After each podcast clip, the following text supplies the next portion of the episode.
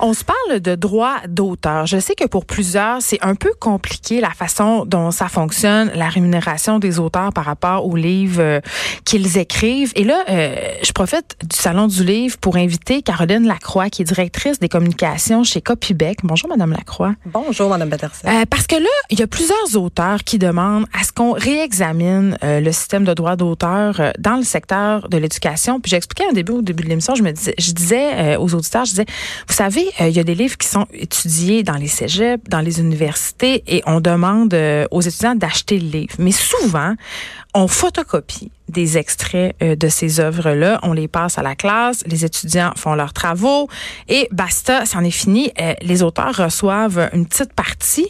Effectivement. Si on s'inscrit au registre du droit d'auteur de Copybec, mais juste avant qu'on parle de cette problématique-là qui est quand même assez spécifique, je veux qu'on qu'on explique Comment ça fonctionne le droit d'auteur au Québec? Ouais, en fait, le droit d'auteur au Québec, euh, c'est une loi fédérale pour commencer. Donc, la loi sur le droit d'auteur euh, est de compétence fédérale. Euh, elle s'assure que toutes les œuvres qui sont publiées, ben ils ont des droits. Donc l'auteur, l'éditeur, l'auteur a des droits. À chaque fois qu'on vend une copie de notre livre, mhm. il y a une partie qui nous est remise. Oui, effectivement. Donc, la loi sur le droit d'auteur s'assure que l'auteur a des droits, qui peut céder à son éditeur contre une rémunération, euh, qui peut peut aussi être cédé en partie à une société de gestion collective comme Copybec. Donc, nous, on va gérer les droits de reproduction. Justement, ce que vous disiez, les quelques copies qui sont faites de quelques pages d'un livre qui sont remis aux étudiants, ben c'est géré en gestion collective. Parce vous dites quelques copies. C'est pas quelques copies, là, je veux dire. Pour quelques millions de copies. pour vrai, pour avoir fréquenté les bancs de l'université, là, des livres photocopiés en un sharp, une barge, là. Oui, effectivement. Parce que c'est, on parle de millions de copies. C'est peut-être quatre pages d'un livre, mais en plein d'exemplaires. Euh, c'est pas un, petit quatre pages pour un étudiant. Ensuite, vous allez avoir un recueil de textes. Vous allez retrouver peut-être euh, quatre pages de roman, cinq pages d'un autre roman. Mais vous allez retrouver des extraits de peut-être 12 œuvres dans ça. OK. Est-ce que, par exemple, Madame Lacroix, si moi je suis professeur euh, on jase, en études littéraires euh, dans une université québécoise et je décide de mettre à mon programme Molière, puis là je photocopie des affaires, est-ce que c'est la même affaire, le même le même type de droit que si je décide, par exemple, de, euh, de photocopier pardon, euh, un extrait de Querelle de Kevin Lambert. Non, parce que Molière fait partie du domaine public. Donc, il n'y a plus de droit à payer à M. Molière. Toutefois, il est décédé. il est décédé et depuis plus de 50 ans. Oui, c'est ça. Donc, c'est ça la loi. Oui, donc c'est ça. Ça protège toutes les œuvres pour euh, la durée de la vie de l'auteur et 50 ans après son décès. Ça va aller à sa succession par la suite. Donc, tout auteur vivant ou pas mort depuis plus de 50 ans, c'est très important de s'assurer qu'on va payer des droits pour l'utilisation de son travail parce que dans le fond ça a pris des mois, des années de recherche souvent pour créer une œuvre.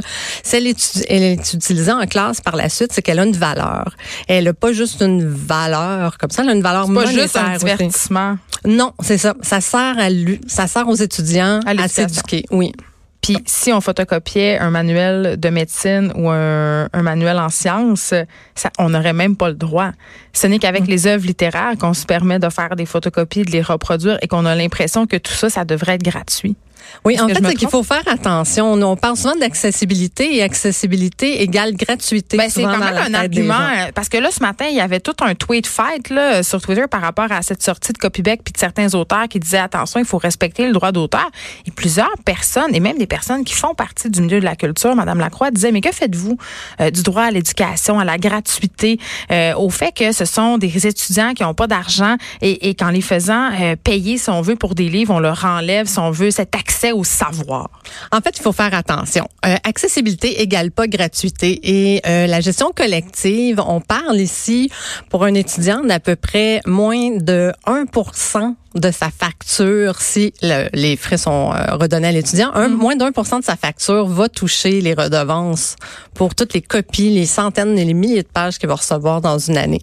Et si on pense à une université, par exemple, sur leur budget de fonctionnement, ce que ça va coûter pour compenser ces copies-là, c'est environ un dixième de 1 de leur budget de fonctionnement. Donc, Tandis que pour le budget d'un auteur, ça va faire une grosse différence. Parce, que, parlons-en, combien euh, en général les auteurs gagnent avec ces droits d'auteur-là et comment ça marche si, par exemple, un de mes livres ou un livre d'un auteur québécois est reproduit euh, dans des universités ou des cégeps?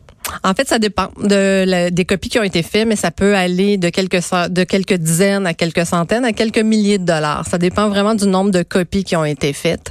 Mais c'est un petit revenu, un moyen ou un grand revenu qui s'ajoute à tous les autres revenus. Vous Mais sont bas là, les revenus d'auteur au Québec. Là. En moyenne, un auteur au Québec, selon vos derniers chiffres, ça fait combien?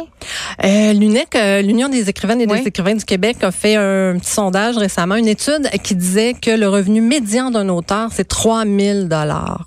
Donc, les, attention, il faut faire attention. Ce sont les revenus qui découlent directement de la vente de livres. Parce que la plupart des auteurs ont des jobs à côté. Ils enseignent au cégep, ils animent des émissions de radio. Oui, effectivement. Ils font autre chose. Mais quand même, c'est pas une terre en bois de bout, comme on dit. Et on a souvent dans cette idée que les écrivains, euh, pour je ne sais quelle raison, euh, expérimentent un mode de vie euh, fast et luxueux, mais c'est pas le cas du tout. Non, c'est pas le cas. Et souvent, leur portefeuille va être que combiner, ça, ça, va être plusieurs petits revenus. Donc, il y a les revenus de la vente, mais il va aussi avoir les revenus de la reproduction à travers des organismes comme Copybec. Il va avoir des revenus du droit de prêt public pour les livres en bibliothèque.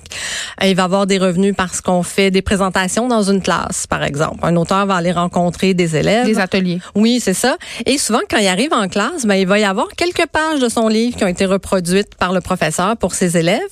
Ben, Théoriquement, il devrait être rémunéré pour ça. Oui, parce que justement, avec une licence de copie par exemple, vous allez avoir une redevance comme auteur pour ces copies-là qui ont été faites par le professeur. C'est bien de bord, tout se passe pour le mieux dans le meilleur des mondes. Oui, malheureusement, en 2012, euh, il y a eu une révision de la loi sur le droit d'auteur et depuis, il y a beaucoup d'exceptions. Euh, l'éducation a été ajoutée à l'utilisation équitable, ce qui fait qu'il y a maintenant... Euh, Est-ce qu'il y a des universités délinquantes? Euh, au Québec, je vous dirais que maintenant, toutes les universités, tous les cégeps, toutes les écoles primaires secondaires ont une licence avec euh, Copybec pour euh, leur reproduction. Mais est-ce que les professeurs déclarent vraiment tout? Parce que c'est facile de le contourner, votre système, là. En fait, ça va sur la bonne foi. On espère que les professeurs font leur déclaration, mais aussi c'est qu'il faut souligner que malheureusement, depuis 2012, les redevances ont baissé. Elles ont baissé de 20 à 50% ce qui est payé par les cégeps et les universités. Qu'est-ce qui explique cette baisse-là? C'est les exceptions dans la loi sur le droit d'auteur. Quelles sont-elles, ces exceptions-là, Madame Lacroix? Euh, maintenant, on dit que à des fins d'utilisation équitable, on peut faire des reproductions à des fins d'éducation. C'est pas très ben clair. Qu'est-ce que ça veut dire? Dès que tu es dans une classe, tu fais l'éducation on peut jouer avec les mots Milan. Oui, mais en fait, ce que c'était pas ça qui était attendu. On voulait le, but de, d'entrer euh, l'éducation dans les fins d'utilisation équitable, c'était pas de faire qu'il y ait plus de redevances distribuées. Malheureusement, les redevances au Québec ont beaucoup beaucoup baissé. Puis si on pense euh, au reste du Canada, mais là c'est 80% de baisse. Et là, qu'est-ce que vous demanderiez dans le meilleur des mondes?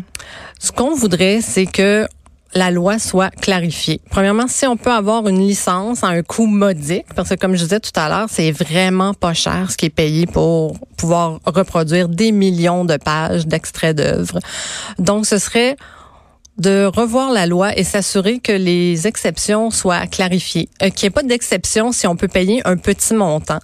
Euh, si on pense euh, au niveau universitaire, c'est environ 13,50 par étudiant pour un an pour toutes les copies qui vont lui être qui vont être remises. Puis quand on sait que le prix moyen d'un livre au Québec, ça tourne autour de 15-16 dollars. 13 dollars 50 pas très cher pour un an, c'est pas très cher. Netflix coûte combien par mois? 14,99 pour un abonnement familial, Madame Lacroix.